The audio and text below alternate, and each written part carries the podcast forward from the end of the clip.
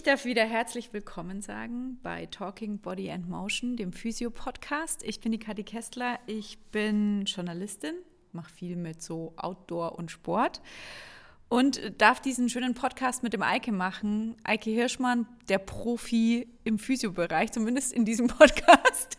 Sonst auch, gell? Ich bemühe mich zumindest. Ja. ja, du bist immer so bescheiden. Und wir haben heute unser Podcast-Produktionsstudio verlegt ähm, aus Eikes Praxis raus nach Garmisch zum Skiclub Garmisch, weil, und es ist hier, ähm, ich kann es vielleicht so ein bisschen beschreiben, keine Ahnung, was ist es denn? Wahrscheinlich die, der Vereinstreffpunkt, äh, sehr viel Holz, hier stehen sehr viele Pokale und hängen sehr viele Fotos an den Wänden. Muss ich mir später nochmal genauer anschauen. Und mir gegenüber sitzt Fritz Dopfer. Ich freue mich voll, dass es geklappt hat. Es war nicht ganz so einfach mit unseren Terminkalendern. Umso größer ist die Freude, dass wir heute zusammen sprechen. Und jetzt müsst ihr beide erstmal erzählen, ihr kennt euch ja.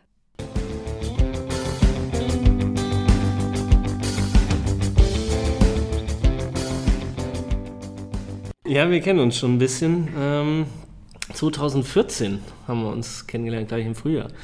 Ähm, da bin ich äh, durch einen Zufall und viel Glück äh, in, den, in das Team, in das Technikteam vom Deutschen Skiverband dazu gestoßen und hatte die Ehre und die Freude, damals mit äh, Fritz und auch mit Felix und damals noch dabei Stefan Luiz äh, zu arbeiten und sie ein Jahr lang auf ihren Erfolgen und auch leider Gottes manchmal Niederlagen zu begleiten. Aber ich glaube, wir haben eigentlich eine echt schöne Saison gehabt, oder?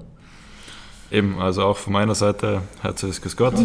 ähm, freue mich sehr, dass ich eben bei euch mit dabei sein darf, diesen Podcast auch ähm, hoffentlich in gewisser Weise auch bereichern darf. Das stimmt, Eike.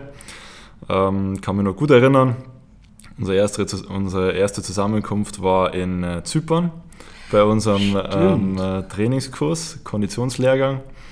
Ähm, hatte gleich von Anfang an einen, einen, sehr, sehr guten, sehr, sehr positiven Eindruck dir gegenüber und ähm, der hat sich definitiv bestätigt. Das äh, freut mich auch jetzt noch zu hören.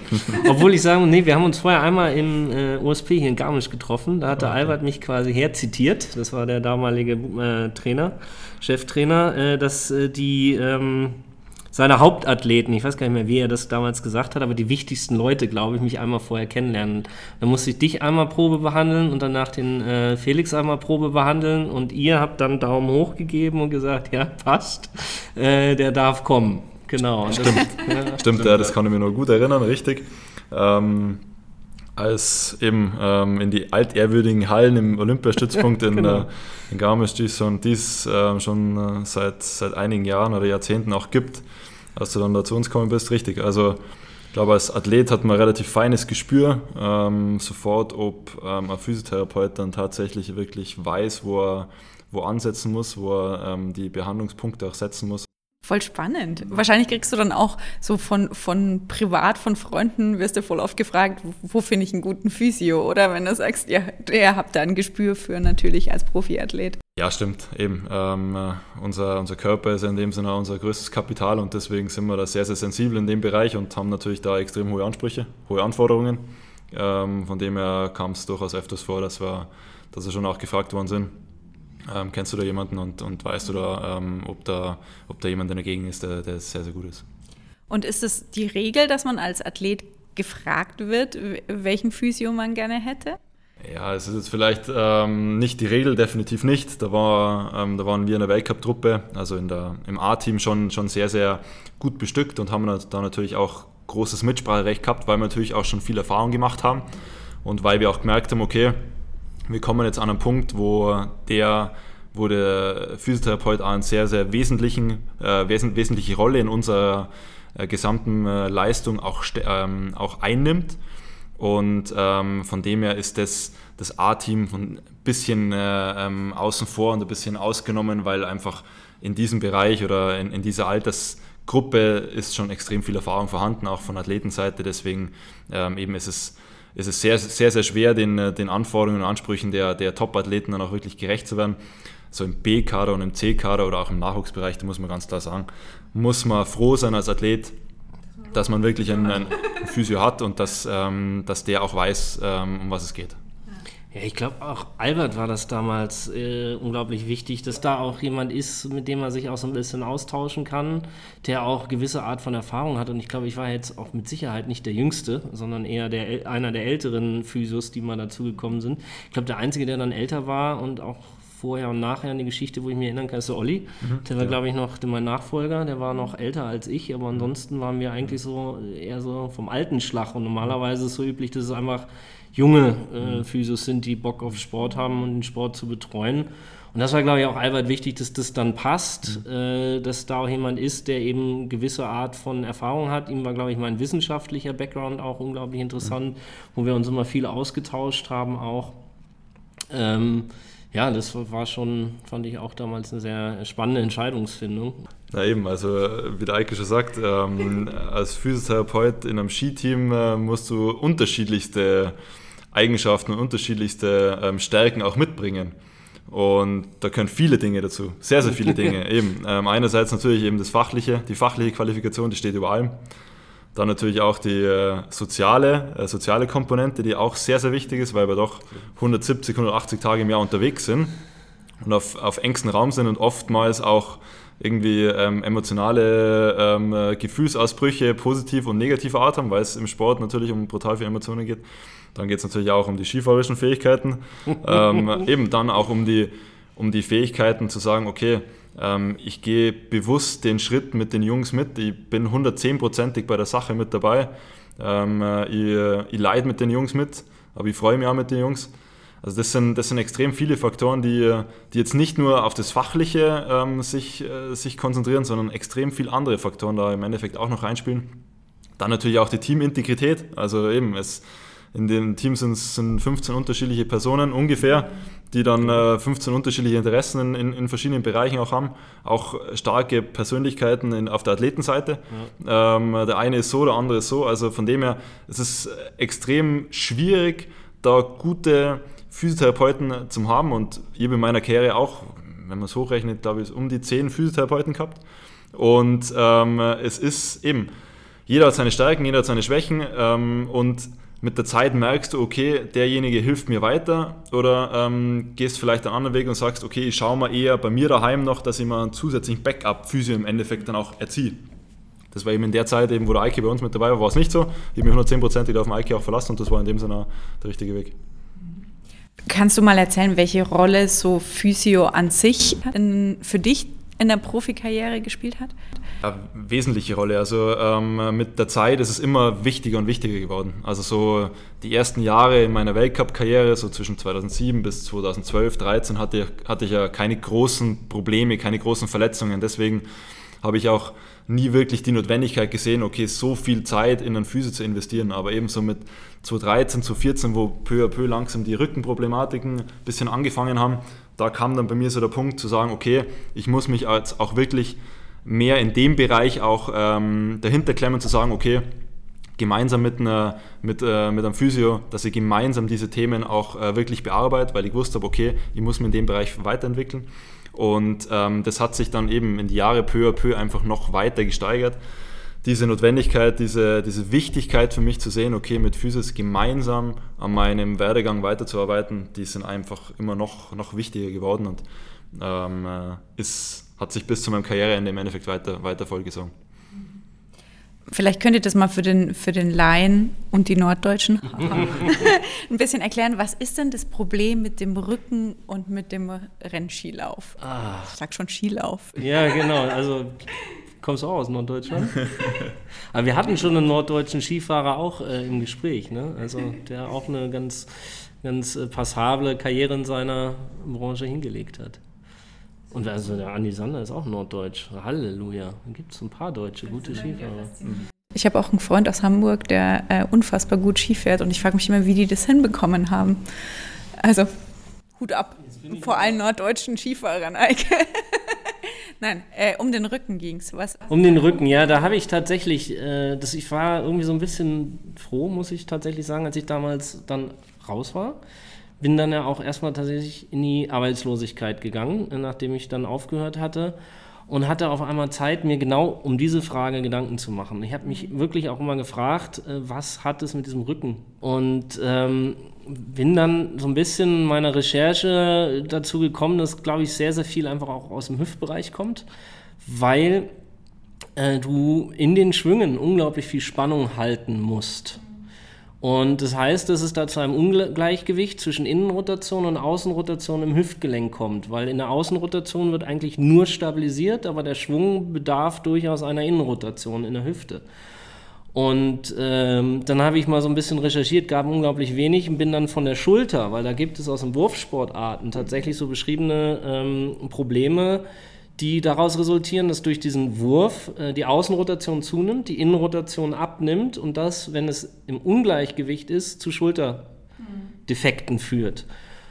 Wenn es im Gleichgewicht bleibt, also Außenrotation kann zunehmen, aber die Gesamtrotation von 180 Grad, die muss erhalten bleiben. Und das habe ich mal versucht damals äh, auf die Hüfte zu übertragen und habe das auch mit ein paar Ärzten mal ernsthaft diskutiert und wir sind eigentlich so ein bisschen zu dem Schluss gekommen, dass solange die Rotation auch im Gesamtbereich irgendwo identisch bleibt, über das Ausmaß, was die Hüfte braucht, holst du wenig Ausweichbewegung aus dem Rücken.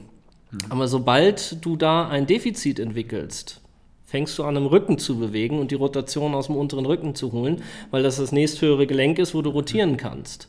Und dann kommt es damit zu Überlastung. Und diese Überlastung führt dann zu immer wiederkehrenden Problemen, gerade in den, den äh, Wirbelzwischengelenken, in den Facettgelenken, die dann dazu führen, dass eben mehr Muskelspannung aufgebaut wird, äh, es auch da weniger beweglich wird, weil es einfach immer mehr gereizt wird und zu Überlastungen kommt und somit sich diese Rückenproblematik dann entwickelt. Und dann kommen halt die Bandscheiben im späteren Verlauf noch mit dazu, dass sie also durch diese ewigen Druckverhältnisse an Höhenminderungen erfahren, was noch mehr Druck auf die Gelenke bringt, was noch mehr äh, muskuläre Arbeit erfordert und so dann eigentlich so diese Kaskade in Gang kommt. Jetzt könnte man sagen, ja, Mai, dann mobilisierst du die Hüfte wieder und dann passt es ja auch. Aber dann ist man schon so weit drin und wie Fritz ja gerade gesagt hat, 2007 hast du, 2006, 2007 hast du angefangen mit der Weltcup-Karriere und bis sich das mit dem Rücken entwickelt hat, wie lange das gedauert hat. Und wenn man da nicht schon von Anfang an dran bleibt, also gerade bei den jungen Aufsteigenden und dann weitermacht, ja, dann wird es irgendwann dazu kommen, dass eben diese Überlastung eintritt. Und das ist, glaube ich, im Technikbereich auch wesentlich schlimmer als bei den Abfahrern.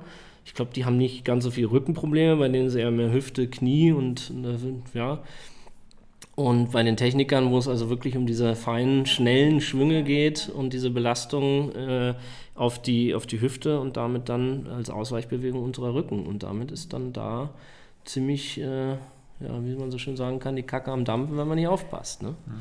Ja, ähm, definitiv, Eike. Hätte mir gewünscht, wenn du mir das ähm, in unserer Zeit vorher schon gesagt hättest, dann hätte, hätte gewisse Dinge vielleicht ein bisschen anders gemacht, besser gemacht, aber stimmt, ähm, vollkommen richtig. Adduktoren, Abduktoren, die sind, die sind wesentlich und da bin ich leider erst ähm, auch durch dich in späterer Zeit erst ähm, intensiver draufgekommen, aber da war teilweise schon das Kind im Brunnen gefallen. Ähm, und dann kann man nur mal relativ wenig in dem Sinne auch ausrichten. Also bin ich, bin ich voll bei dir. Je früher man eben mit wirklich einem kontinuierlichen, konstruktiven, zielorientierten Training auch anfängt, ähm, abgestimmt auf die jeweiligen äh, körperlichen Konstitutionen, Anatomien, umso länger hast du die Möglichkeit, eben mit deinem Körper perfekt arbeiten zu können. Und ich kann es bloß immer wieder sagen, der Körper für einen Skifahrer ist das Kapital und mhm. den, den, musst du hegen und pflegen, so gut und so lang wie möglich. Und ähm, ich habe das eben die letzten drei Jahre leidvoll äh, erleben müssen, von 2017 bis 2020, wo ich einfach äh, durchwegs Schmerzen gehabt habe in unterschiedlichen Körperregionen. Mit Schmerzen kann man in dem Sinn kein, kein, äh, kein wirklich gutes Skifahren produzieren und, und auch ableisten, von dem her ähm, eben das Wesentlichste ist, dass der Körper in Schuss bleibt und je früher man eben auch sich in professionelle Hände gibt, umso besser ist es. Aber es wundert mich fast so ein bisschen, dass du sagst, du hast da erstmal recherchiert und so, weil also Skisport ist ja schon, würde ich jetzt ja von der Professionalitätsebene bei uns. Ja, also Literatur ist aber, also gerade medizinisch äh, basierte Literatur äh, ist da sehr wenig vorhanden und aus anderen Ländern kommt da eigentlich noch weniger. Wo sehr viel wieder ist, ist interessanterweise Cross-Country-Skiing, also äh, Biathlon, Langlauf und sowas. Aber äh, Alpinski nicht so viel. Also ich weiß noch aus meiner Zeit auch, dass immer sehr viele FIS-Leute dabei waren, weil sie wieder irgendwelche Studien auch aufgelegt haben. Aber die kommen halt auch dann zu Situationen, wo, glaube ich, die Athleten dann auch immer keine, keinen Kopf für sowas haben. Die sind dann bei den Großevents da, am besten noch kurz vom, vom Starttag, wo auch jeder sagt, du ganz im Ernst, also ich finde die Studie jetzt echt geil, aber ich habe dafür gerade keinen Nerv. Also die müssten halt mehr in diesen Off-Season und mehr begleitend halt da sein. Wo aber auch der Skiverband, glaube ich, mittlerweile mittlerweile echt gut aufgestellt ist mit einem Charlie Weiwald, der da wirklich versucht, auch viele Sachen zu pushen. Und das Ganze geht aber mehr in die Biomechanik. Und das heißt also, die Mechaniken, die auf den Körper einwirken, die Kraftübertragung und so weiter. Und das musst du dann natürlich auch erstmal wieder in einen funktionellen Charakter übersetzen. Also was passiert dann mit Muskeln und so weiter und so fort. Das ist natürlich auch messbar zu machen, ist natürlich auch schwierig. Willst du jetzt jedem EMG-Sonden in den Muskel stechen, um die Elektro... Mhm. Ähm, eine Stimulation im Muskel dann während der Aktivität zu messen und so weiter, ist halt schwierig. Das heißt, du musst also von Biomechaniken ausgehen, das Ganze versuchen zu übertragen und gucken, wenn da irgendwo ein Sandkorn im Getriebe ist, welche Auswirkungen kann das haben. Und erst mit meiner Erfahrung wirklich mit den Jungs, meinen eigenen Gedanken dazu, äh, hat es mir dann erlaubt, mir darüber wirklich konkret Gedanken zu machen. Also während der Skisaison bin ich auch nicht dazu gekommen, weil das einfach so Knall auf Fall, sehr viel, gerade wenn die Saison dann irgendwann so Ende Dezember dann wirklich richtig startet, äh, wo du jetzt endlich merkst, okay, das ist das Problem, da muss man drauf eingehen und da arbeite ich gerade jeden Tag dran. Im Sommer ist noch viel anderes und dann auf einmal geht es fokussiert auf Rücken, äh, Hüftgelenke, Knie ein und du merkst, okay, das ist die Region aber Moment mal, warum? Aber in dem Moment kannst du eh nichts mehr machen, weil du nicht mehr präventiv arbeiten könntest, sondern du kannst nur gucken, nur noch reagieren, gucken, dass du das Ganze also am Laufen hältst und dass es einmal so funktioniert und versuchen in die nächste Saison reinzugehen, die ich dann ja leider Gottes eben in dem Team nicht mehr mitgenommen habe. Das ist vielleicht ganz kurz noch eben im Winter selber ähm, ist es so, dass der Physio im Endeffekt die Feuer löscht. Ja. Also es, es, es ist tatsächlich so. Also da, da bist du jetzt nicht dran, irgendwie an die Wurzel des Problems zu gehen, sondern du bist im Endeffekt Problemlöser, Feuerlöscher. Genau. Es ist so. Und ähm, da gibt es keine Zeit, da gibt es keine, keine ähm, Kapazitäten in dem Sinn zu sagen, okay, jetzt konzentrieren wir uns die nächste Woche nur auf das Thema. Das, das funktioniert in dem Sinn nicht. Und genau aus dem Grund eben wäre es schön gewesen, wenn, das, äh, wenn unsere Zusammenarbeit nur länger gegangen wäre, weil dann hätten wir das wahrscheinlich kontinuierlicher Schritt für Schritt auch angehen können. Und da war es tatsächlich dann so, dass, ähm, dass es im Winter, wie kann man nur erinnern, dass wir im Endeffekt nur an die, an die, an die schwierigsten Thematiken eben gearbeitet haben, dass man gesagt hat, okay, beim nächsten Tag müssen wir wieder halbwegs fit sein. Ja. Und ähm, das ist im Endeffekt auch so ein Thema, was, was halt wesentlich ist. Man muss dann auch Prioritäten setzen und sagen, okay, das ist jetzt das, das, das Dramatischste in dem Sinn, auf das müssen wir jetzt hingehen, da können wir zwar morgen wieder Skifahren, aber so wirklich an, die, an das Grundübel kann man nicht rangehen. Ja, und das muss ich auch retrospektiv sagen, also mir ist ja damals auch der Abschied unglaublich schwer mhm. gefallen. Es waren, waren, ja viele mhm. Faktoren, die da dann ja. auch eine Rolle gespielt mhm. haben. Äh, aber genau das war so das Ding, wo ich gesagt habe, so jetzt habe ich es verstanden und jetzt weiß ich, woran wir in der Saisonvorbereitung arbeiten müssen und jetzt ist das irgendwie dann doch vorbei. Warum ich dann aber damals mich trotzdem mit dem Thema auseinandergesetzt habe und ich, weil mich das dann doch irgendwie so beschäftigt hat, ich so gedacht habe, ja, diese Saisonvorbereitung, also diese eine nach mhm. einer gelaufenen Saison ist halt nochmal was anderes als die erste Saisonvorbereitung, die ich ja mitgemacht habe, wo ich auch durchaus viel Input, glaube ich, schon gebracht hatte. Aber der war halt noch nicht so hundertprozentig zielgerichtet, wie er dann in der zweiten Saison hätte sein können. Aber Mai jetzt in der Vergangenheit zu schwelgen macht zwar manchmal Spaß, aber es ist dann auch wie es ist. Aber äh, für mich war es wirklich äh, interessant, was da so dann bei mir auch rausgekommen ist. Aber auf der anderen Seite muss man wahrscheinlich auch sagen, es wäre vielleicht auch nicht rausgekommen, hätte ich weitergemacht, weil ich auch da nicht die Zeit gehabt hätte, mir über diesen Schmarrn äh, in Anführungszeichen so Gedanken zu machen. Ne? Und es war so, ja. Vielleicht einmal ganz kurz noch so eine lustige Anekdote, dass man sieht, dass der Eike brutale Nehmerqualitäten gehabt hat oder, oder immer noch hat. Eike hat beim zweiten Rennen sich einen Kreuzbandriss zugezogen. Ja, stimmt. Und ähm, ist dann trotz Kreuzbandriss heimgefahren mit dem Auto ähm, ist dann ausgestiegen aus dem Auto. Hat, von wo? Das ja, von Levi, von Finnland. hat da ein unfassbar dickes Knie gehabt und ist äh, in äh, fünf Tage oder zehn Tage später war er schon wieder bei uns beim, beim Skifahren mit dabei und hat uns ja. probiert, so, so gut wie möglich auch wieder, wieder vorzubringen. Also von dem her, das ist also Thema Nehmerqualitäten, Steherqualitäten und das zeichnet die aus. Danke.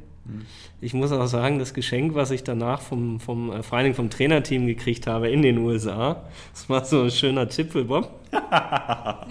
damit ich auch sicher den Berg runterkomme.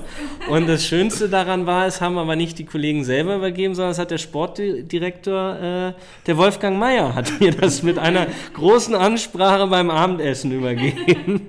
Und das werde ich auch tatsächlich nicht vergessen.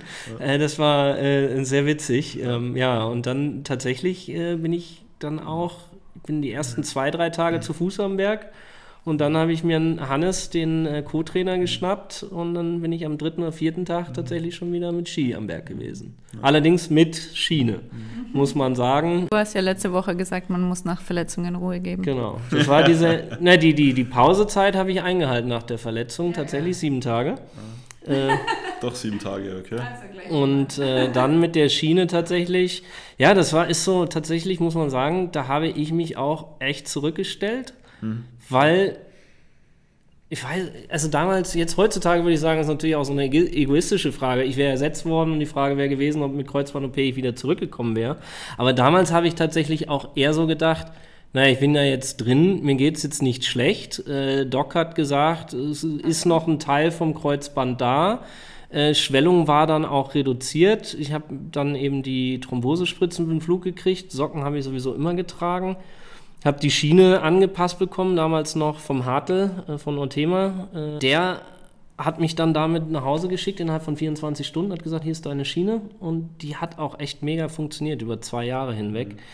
Und nachher habe ich auch immer so gedacht, naja, ob das jetzt alles so gut war, weiß ich nicht. Aber damals habe ich einfach nur so gedacht, mhm. ich kann jetzt nicht die Jungs da ja. alleine fliegen lassen. Das geht nicht, weil es gibt noch keinen Physio, keiner weiß, wer es machen kann und dann fliegt da irgendwer mit. Das war ein relativ wichtiges Rennen da Beaver Creek Vale, mhm. Vorbereitung für die WM. Und dann habe ich mit äh, Albert auch damals lange telefoniert und habe gesagt, nee, du Albert, es passt, ich komme mit. Mhm. Und wir gucken, wie wir das machen und ich werde tun, was ich kann, aber ich werde auch sagen, wenn ich etwas nicht kann. Und mir ging es erstaunlich gut und da hatten wir ein super Hotel ja auch mit Fitnessraum und alles. Ich habe da jeden Tag tatsächlich eine Stunde da äh, trainiert, meine Übungen gemacht und irgendwie geguckt, dass mein Knie wieder fit wird. Und als wir dann zurückgeflogen sind nach zwei Wochen, war das Knie eigentlich echt top. Ich gehe nochmal ein gutes Stück zurück. Ja. Die Geschichte hat sich jetzt so verselbstständigt. Genau, ähm, was du vorhin gesagt hast, Fritz, ähm, ist ja so ein bisschen, also keine Zeit während der Saison eigentlich wirklich der, dem Übel auf den Grund zu gehen. Das, das spricht ja so ein bisschen für diesen Spruch, den man, egal für welche Sportart, eigentlich für alle Sportarten hat, dass gute XYZ-Sportler werden immer in der Off-Season gemacht. So, ne? Ist es so, auch von einem Physio-Gesichtspunkt, also Training sowieso wahrscheinlich?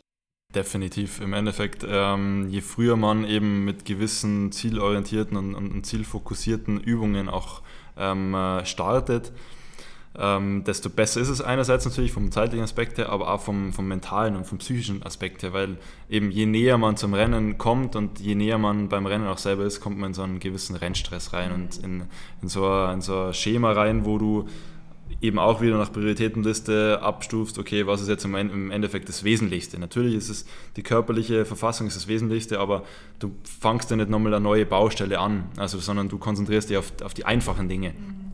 Und deswegen ist der Trainingsprozess im Endeffekt um einiges wesentlicher.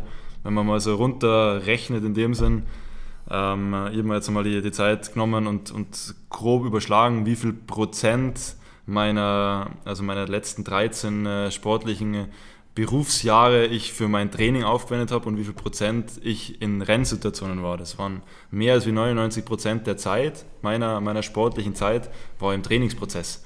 Und genau in diesen 99 Prozent kannst du im Endeffekt mit Abstand am meisten auch rausholen. Also du kannst jetzt nicht bei dem 1% Rennsituation kannst du natürlich schon was rausholen, aber das ist im Endeffekt immer die Basis, ist der Trainingsprozess. Und in dem Trainingsprozess ist eben auch speziell in der Off-Season bei uns im Sommer sehr, sehr viel möglich und auch vom mentalen und vom psychischen her sehr, sehr viel möglich zu sagen, okay, ich bin offen für, für neue Dinge, ich habe jetzt dieses Problem erkannt und an dem Problem will ich arbeiten. Und an dem ähm, Problem kann ich nur arbeiten, wenn ich erstens mal Zeit habe, wenn ich erstens mal einen Fokus drauf habe und wenn ich das auch als wichtig erachte. Und das war eben bei mir so der Fall. Wie hat denn, ist wahrscheinlich auch sehr unterschiedlich, in welcher Phase gerade, also ob Training, ob wirklich Saison, aber wie hat denn so deine Physio-Routine ausgeschaut in deiner aktiven Zeit?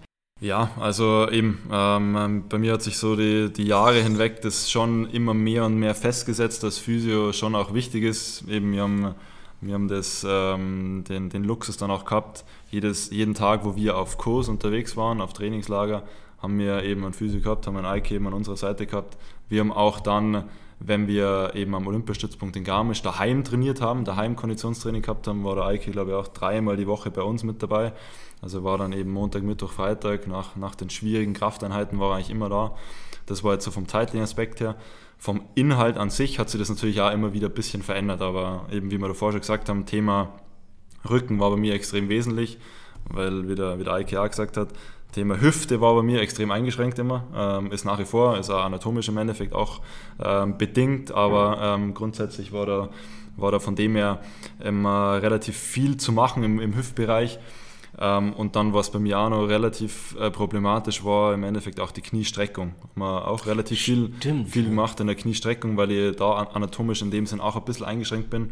Und wir haben das schon auch probiert in der Kürze der Zeit, das relativ ganzheitlich zum Sehen. Ähm, haben eben Sprunggelenk auch relativ viel gemacht. Also die Gelenke sind bei mir relativ fest von Haus aus im Endeffekt und da haben wir schon geschaut, okay, dass wir das ganzheitlicher angehen. Und das war für mich schon auch so ähm, zum ersten Mal so das Thema, okay, die Jahre davor hat man eigentlich nur immer an den Regionen auch gearbeitet, wo dann tatsächlich, tatsächlich der Schmerz auch war.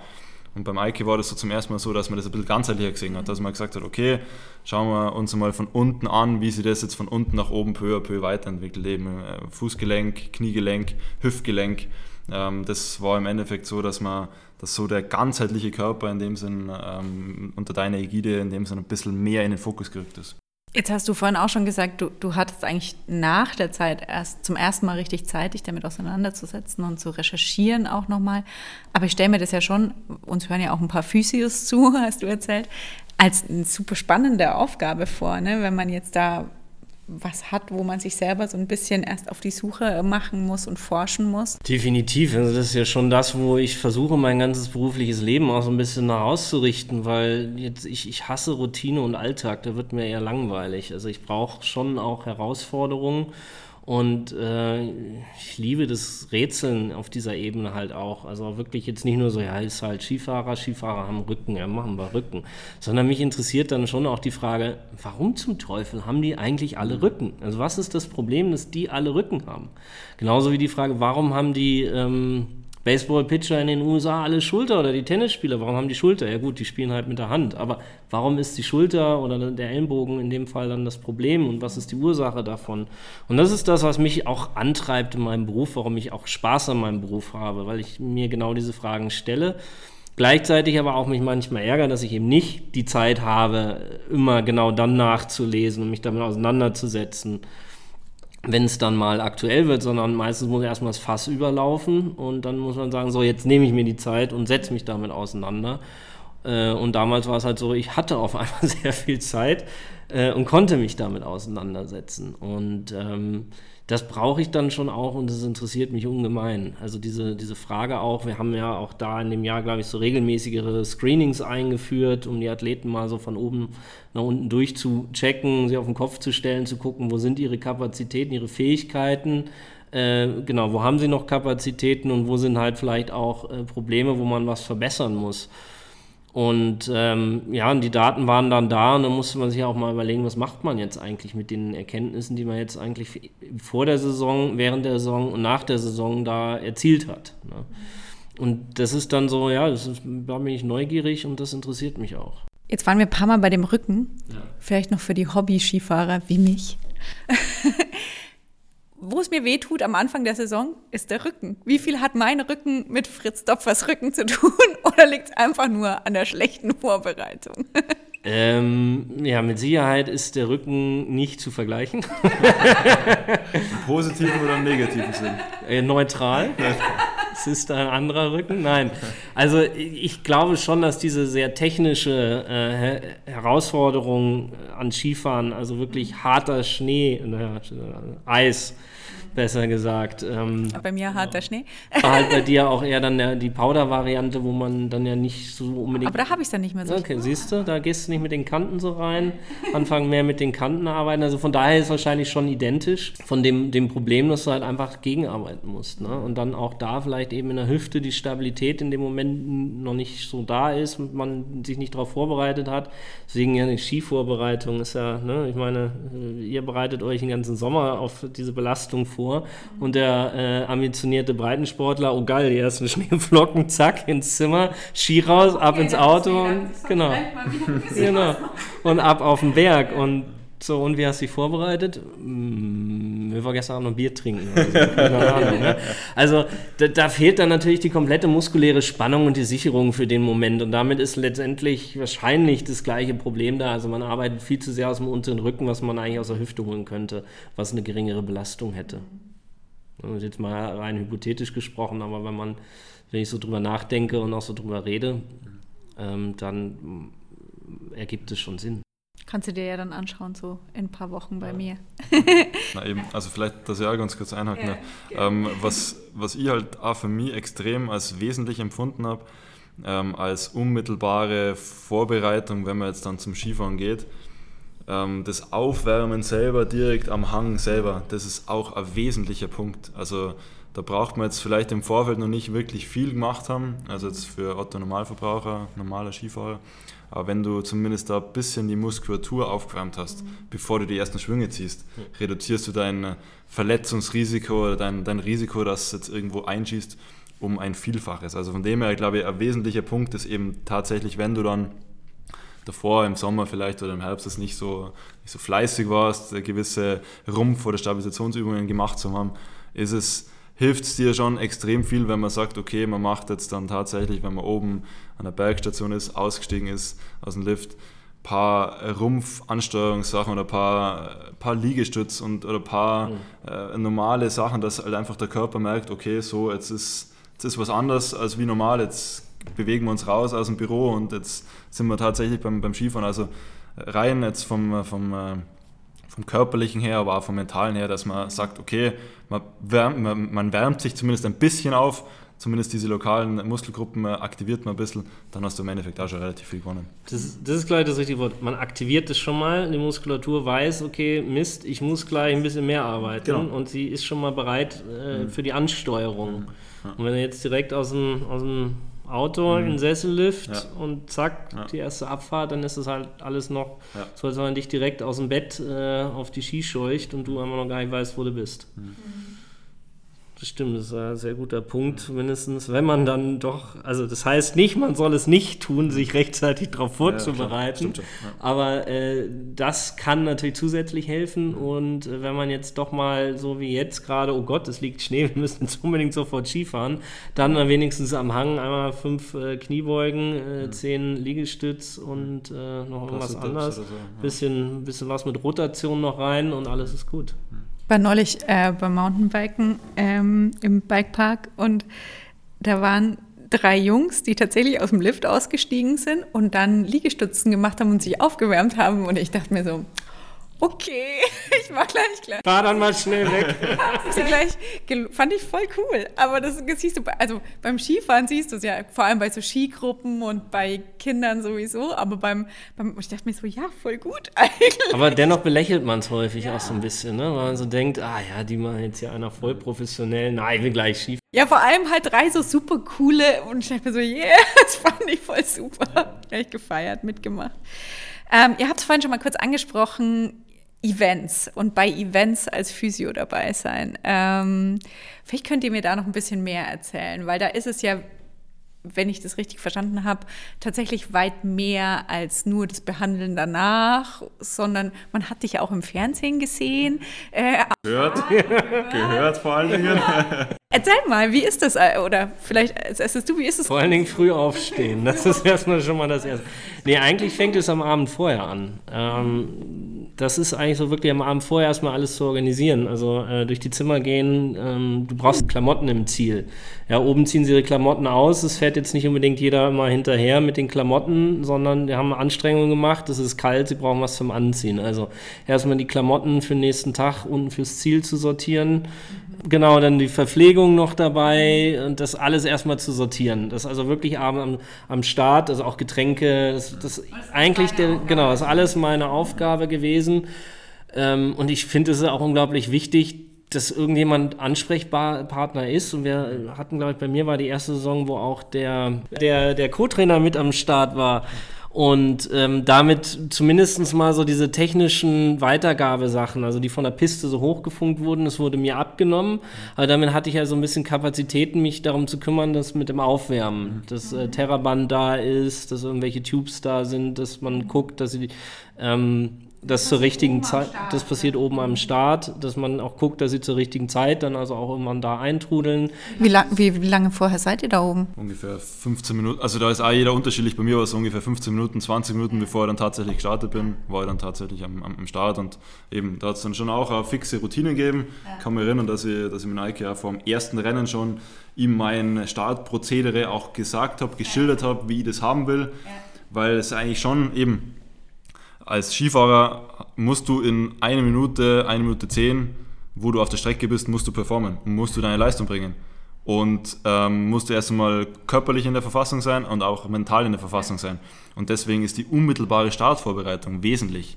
Ja. Und da können bloß ganz, ganz wenige Personen um dich herum sein, weil du erstens einerseits schon brutal im Tunnel drin bist, in so einem Trichter-Tunnelblick. -Tunnel Andererseits eben brauchst du auch Leute, eben wie beispielsweise ein Eike, wie ein Servicemann, wie ein Trainer, erstens für Informationen, zweitens zum Aufwärmen, drittens, dass du im Endeffekt dein Material, deine, deine, deine Ski zusammen hast. Also von dem her, das sind drei wesentliche Partner, drei wesentliche Leute, die dich äh, so gut, als, so gut wie es geht oder so bestmöglich wie, wie, wie, wie es nur gerade geht, zu, ähm, vorzubereiten auf das, was dann die nächste Minute auch passiert. Und genau aus dem Grund eben ist ähm, die Position am Start und spezieller als Physio extrem wichtig. Und das muss hier einspielen. Und du musst da Vertrauen einerseits im Physiotherapeuten haben, der Physiotherapeut muss Vertrauen in Athleten auch haben, weil da kann man relativ viel falsch machen und kann nur ganz, ganz wenig richtig machen. Also von dem her, ja, es, es, es ist tatsächlich so. Und bei mir war es im Endeffekt immer so, ich war relativ sensibel auf, äh, auf unterschiedliche Einflüsse. Also ich habe da mein, wirklich mein fixes Muster gebraucht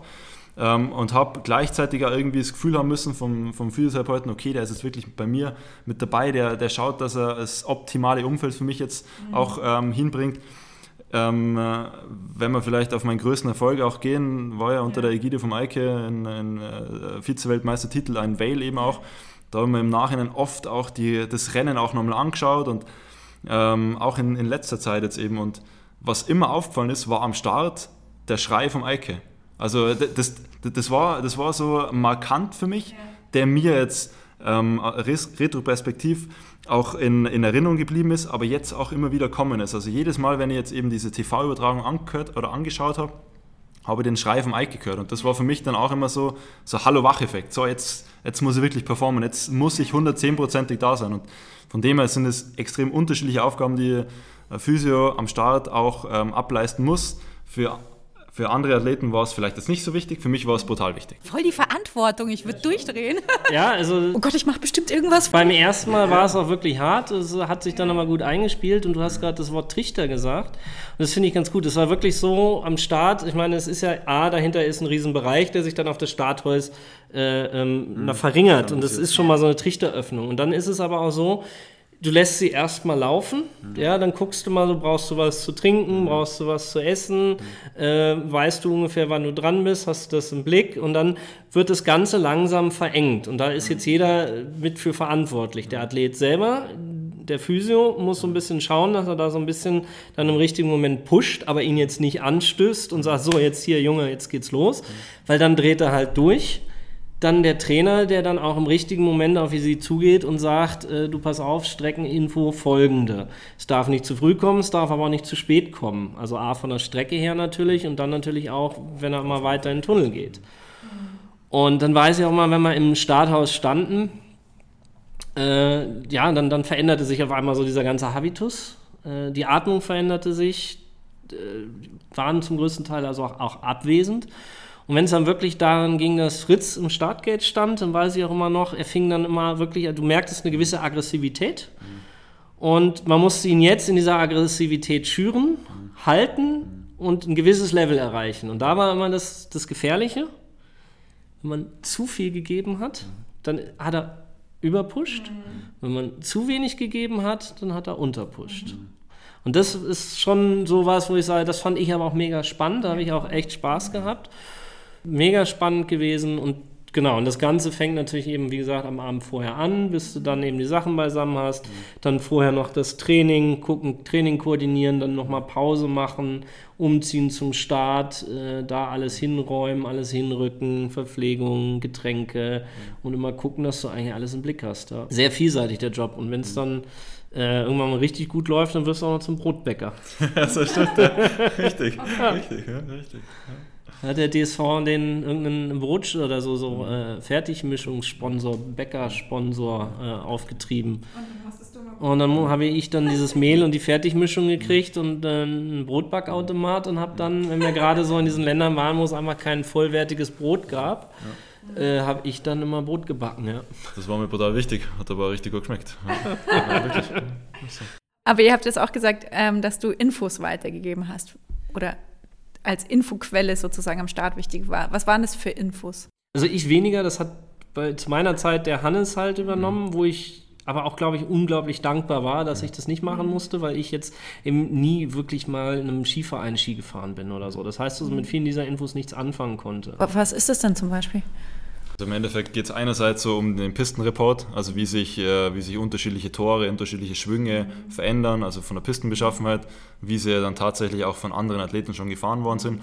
Also im Endeffekt, dass du Feedback bekommst von der Strecke direkt, ungefiltertes Feedback. Und das war ich glaube, zu der Zeit eben das erste Mal so, dass der, dass der Trainer auch von uns dann am, am Start oben war.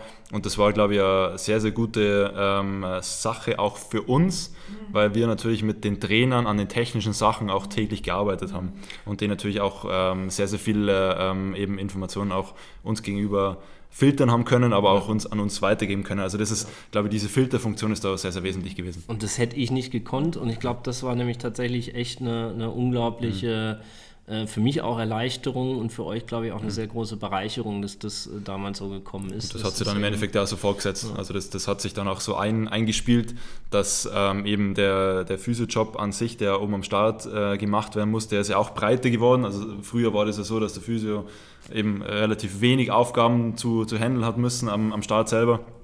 Hat sich doch durch die ganze Thematik mit dem Hirscher Marcel, der am Start oben extrem viel äh, Training gemacht hat, hat sich das auch in diese Richtung auch entwickelt, dass der, dass der Physiotherapeut in dem Sinne relativ viel eingespannt worden ist in, in diese körperliche ähm, Vorbereitung und deswegen war das eigentlich sehr, sehr gut, dass da die Kapazitäten sich da ein bisschen aufgeteilt haben. Jetzt hast du gesagt, dass man, dass man Infos kriegt, wie andere Athleten Kurve 3 oder so gefahren sind. Passt du da irgendwas an, also an deiner Taktik?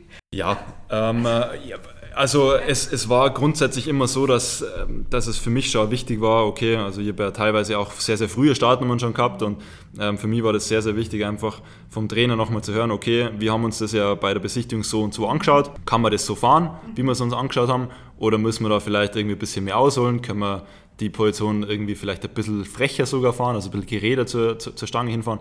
Also das war im Endeffekt so nochmal kurzes Feedback ähm, einholen ob so die, Vorangeh also die Herangehensweise, die man sich bei der Besichtigung auch ähm, aus, ähm, ausdiskutiert hat, ob man die auch tatsächlich umsetzen kann. Also das war eher so nochmal so ein bisschen, dass man mehr Vertrauen noch in, in das Ganze bekommt. Mhm. Oftmals, oder man muss ja ehrlicherweise sagen, 99 Prozent der Infos kannst du in die Tonne treten. Das ist eigentlich meistens so, dass man das Gewissen irgendwie noch befriedigt. Ja. Ähm, aber ein paar Mal hat es mir schon auch geholfen zu sagen, okay, ähm, gut, wenn der Trainer das jetzt so gesagt hat, jetzt müssen wir jetzt ein bisschen anders fahren, dann habe ich es auch umgesetzt. Ich finde das Thema auch voll spannend, weil ich auch also tatsächlich diesen, diese Fähigkeit, sich so krass auf seine, sein Können und seine Person zu konzentrieren und alles außenrum auszuschalten, das ist was, was ich wahnsinnig bewundere an Profisportlern, wo ich mir immer denke, hey, wenn ich das nur ein Drittel so könnte, dann wäre Weißt du, was ich auch immer bewundert habe, ist die Fähigkeit, sich diesen ganzen Kurs mit jeder Neigung des Hangs mit jeder Torstellung, mit jeder, wie fahre ich an dieses Tor ran, wie du jetzt gesagt hast, fahre ich das frecher, fahre ich das so, sich zu merken. Und dann sogar jetzt noch, ich weiß nicht, wie viele Tore stehen da, 32 oder mehr sogar, ne? Ja, viel mehr, ich weiß es nicht. Also stehen eine Menge da. Blau, genau, blau und rot. Ja, also kannst nicht mal nach Farben fahren. Das ist halt auch doof. Und dann äh, kriegst du jetzt eine Info und sagst, okay, da fahre ich anders. Und dann kannst du das in deinen Denkprozess da noch einpflegen. Und das hat mich immer unglaublich beeindruckt, ähm, wie man sich das merkt. Ich kann sowas nicht. Das ist, hm. finde ich, echt phänomenal. Das Wesentlichste bei mir zumindest war immer so, ich habe es so einfach wie möglich gehalten. Also ich habe mich dann jetzt nicht noch mehr verkünstelt oder mir eben jetzt nicht noch mehr Gedanken dann in verschiedenen Bereichen gemacht, sondern ich habe wirklich probiert, dass ich mich auf die wesentlichen Dinge konzentriere. Ich war jetzt zum Beispiel auch, nicht, auch nie der Typ, der sich jedes einzelne Tor genau gemerkt hat. Ich habe mir vorwiegend die Schlüsselpositionen gemerkt mhm. und gewisse Positionen, wo ich mir gedacht habe, okay, die sind wesentlich, um eine schnelle Zeit fahren zu können. Es gibt andere auch, die sich wirklich jedes Tor gemerkt haben.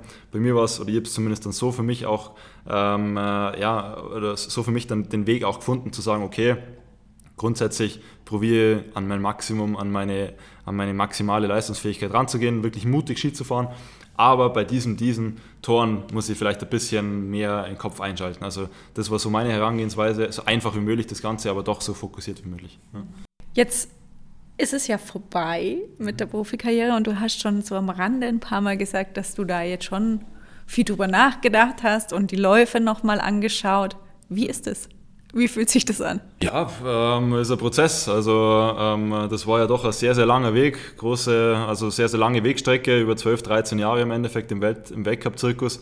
Eigentlich schon äh, ist der ganze, also ist der ganze Fokus Richtung Wintersport schon viel, viel früher entstanden. Also von dem her ist das für mich schon eine definitive Zäsur und, und, und schon ein extrem neuer Lebensabschnitt, der was mich jetzt schon die letzten, das letzte halbe Jahr in dem Sinn auch, auch voll ähm, mit ähm, mitnimmt und, und mir extrem viel fordert. Ähm, 99 Prozent der Zeit bin ich wirklich sehr, sehr happy mit dem Ganzen, wie ich es jetzt gemacht habe und, und dass ich jetzt eine neue Aufgabe für mich erfunden habe. Aber ein Prozent ist nach wie vor so, dass ich gemerkt oder dass ich nach wie vor merke, okay, das war mein Leben, ähm, das war meine Leidenschaft, das habe ich brutal gern gemacht ähm, und kann da sehr, sehr stolz auf das zurückblicken. Aber nichtsdestotrotz ist es für mich auch so, ich bin da nach wie vor irgendwie ein bisschen mit involviert in dem Ganzen kann jetzt an anderer Position, an anderer Stelle auch wieder ein bisschen meinen Input reinbringen, was für mich auch sehr, sehr wichtig ist, dass ich merke, okay, ich habe da gewisse, gewisse Möglichkeiten, ein bisschen was zu verändern, weiterzuentwickeln.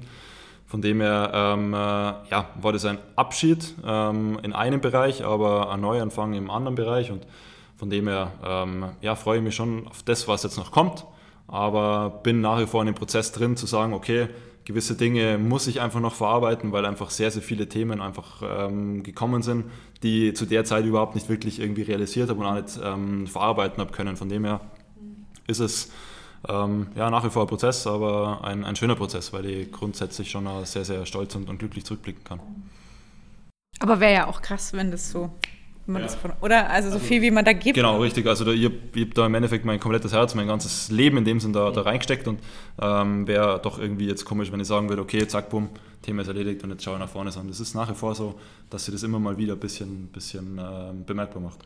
Wie ist das, weil du das gerade schon mhm. sagst, so manche Sachen, ist es denn jetzt, wenn du morgens aufstehst und nicht zum Trainieren gehst, mhm. sondern jetzt ins Büro fährst. Also du fährst nicht zum USP und machst deine Trainingssession, sondern du fährst ins Büro. Ja, es ist, stimmt, Eike, das ist nach wie vor eben ähm, was anderes, was Neues. Ähm, die, die Lokalität oder die, die Region ist jetzt nicht großartig, hat sich nicht großartig verändert. Also äh, ist nach wie vor so, Fürstenstraße 9a ist relativ nah zum, zum Olympiastadion.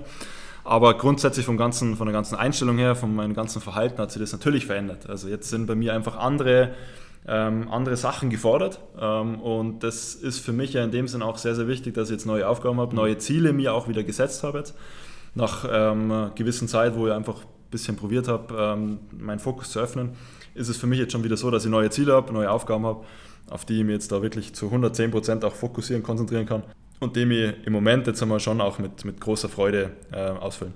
Was, also ich weiß nicht, ob du das sagen kannst, aber was ist denn das, was einen über so viele Jahre so viel geben lässt und so krass, ja, daran bindet? Was ist das, was dir da so viel Spaß gemacht hat? Kannst du das Es war im Endeffekt grundsätzlich alles. Also äh, grundsätzlich habe ich eine unfassbare Leidenschaft für den Skisport entwickelt. Ähm, komme ja aus einer sehr sportbegeisterten Familie, habe sehr, sehr viel probiert, sehr, sehr viele unterschiedliche Sportarten probiert in meiner, in meiner Kindheit. Habe dann relativ schnell gemerkt, okay, Skisport ist meins. Gleichzeitig habe ich gemerkt, okay, Wettkampf, sich messen mit, mit, mit anderen Jungs, mag ich auch. Also ähm, ist für mich dann schon auch ähm, immer wieder neue Motivation, neue Anreiz, mich zu verbessern.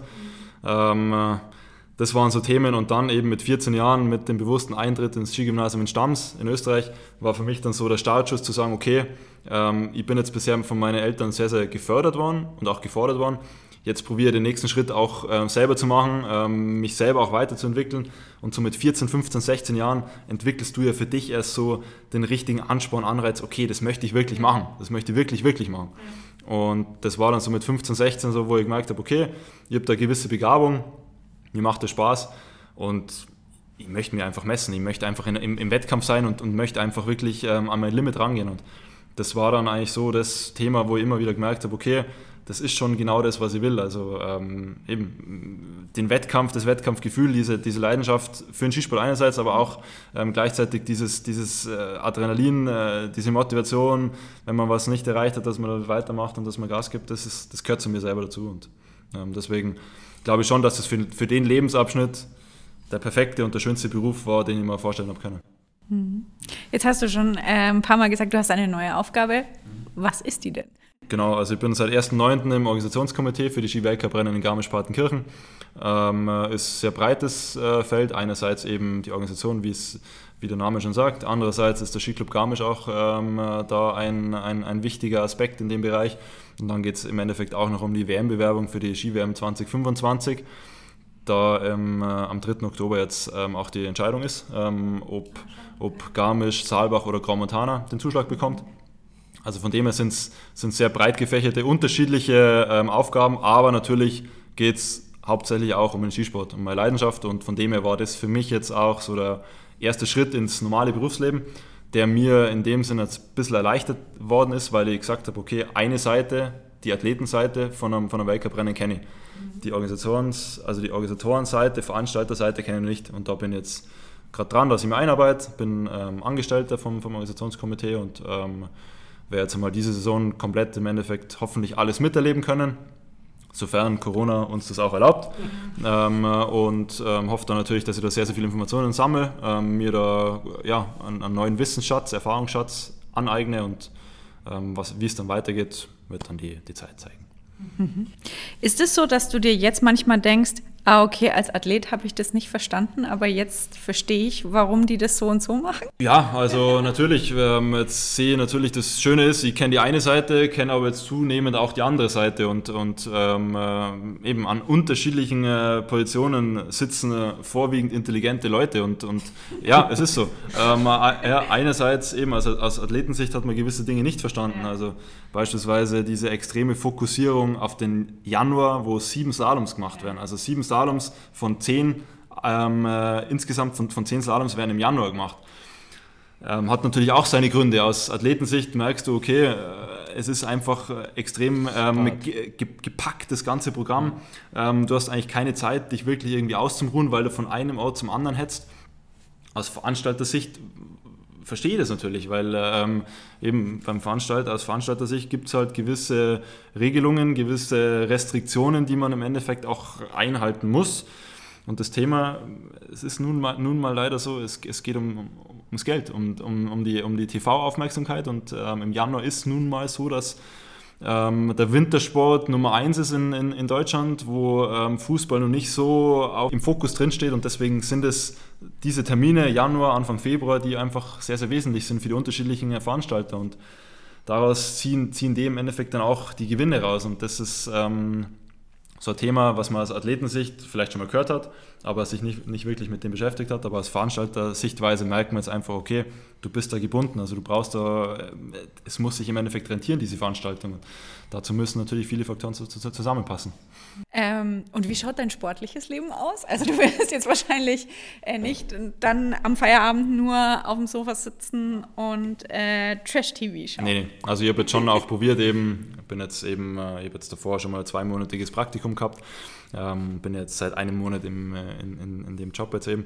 Schaue schon, dass ich drei bis viermal die Woche ähm, äh, ja, schon am Ende oder am, am Abend dann äh, 18, 19 Uhr ein bisschen zum Laufen gehe, ein paar Stabilisationsübungen mache, also dass ich, dass ich nach wie vor ein bisschen in, äh, in, in Schwung bleibe. Aber jetzt so richtig viel Kniebeugen oder, oder irgendwelche anderen Themen sind jetzt derzeit einmal auf die lange Bank geschoben, weil die habe ich in meinen die letzten 13 Jahre oft genug gemacht. Aber ich merke schon auch, dass ich, dass ich den Drang auch wieder verspüre, was zu machen, weil eben, wenn man den ganzen Tag lang im Büro sitzt, ähm, sitzen ist ja doch ähm, teilweise jetzt nicht so optimal. Von dem her ähm, probiere dann schon auch gewisse Dehnübungen zu machen. Also viel zu machen, ähm, um meinen Körper in Schwung zu halten, aber vorwiegend auf das, was ich Lust habe. Mhm. Schließe ich gleich die nächste Frage an. Du sagst ja schon, Sitzen ist nicht so ideal. Ähm, welche Rolle spielt Physio jetzt für dich? Ich traue es mir gar nicht zum sagen, aber derzeit einmal nicht. Ähm, na, ich habe jetzt äh, eben schon sehr, sehr viel Zeit eben in meinem Leben äh, in, auf verschiedenen Physio, Physiotischen auch verbracht. Aber ähm, grundsätzlich ist es schon so, dass ich das auch, dass ich da wieder eine gewisse Routine reinbekommen will.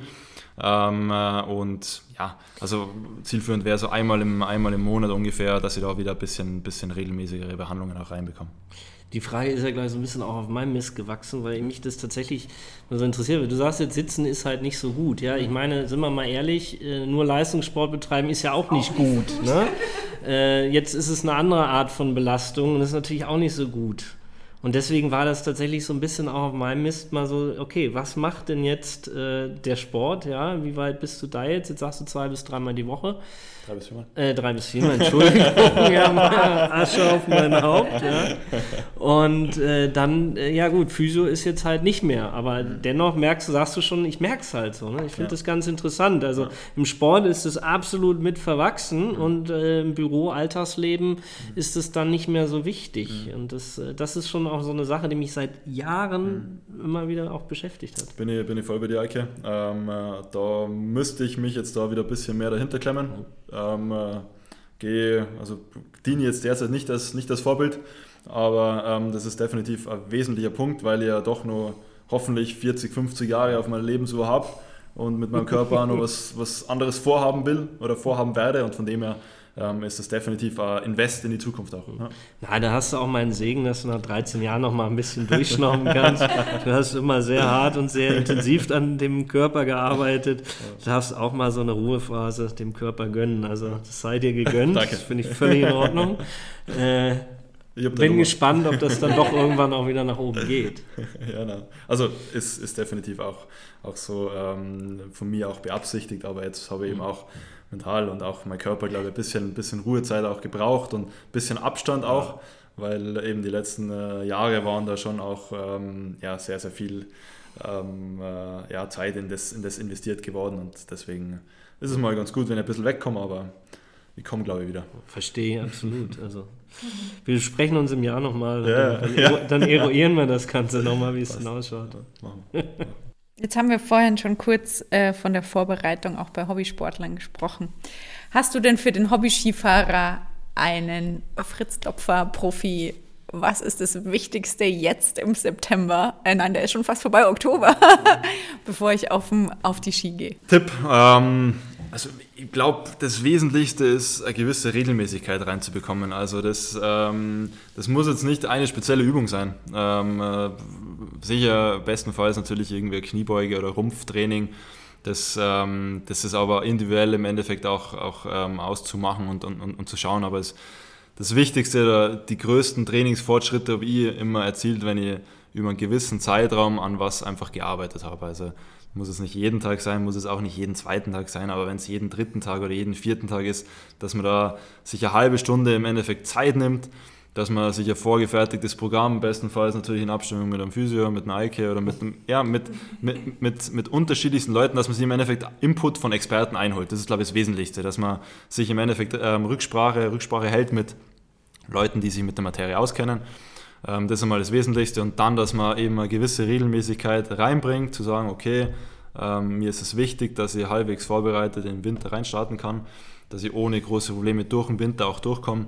Dafür benötigt es dann auch eine Regelmäßigkeit in der Vorbereitung. Und ähm, wie oft es sein muss, das muss auch jeder für sich selber entscheiden. Aber ich finde schon, dass man alle drei, alle vier Tage mal sich eine halbe, drei, vier Stunden lang auch Zeit nehmen kann und dann geht relativ viel weiter. Sehr gut. Wahrscheinlich rufen jetzt äh, die nächste Woche alle an und sagen, ich möchte bitte das Fritz-Dopfer-Programm. Ich weiß nicht, ob das so empfehlenswert ist. ja, vielen Dank. Wir haben, ähm, also ich habe sehr viel gelernt, so ein bisschen, hätte mich jetzt vorher nicht als Ski uninteressiert beschrieben, im Gegenteil, aber trotzdem habe ich noch voll viel über den Profi-Skizirkus gelernt.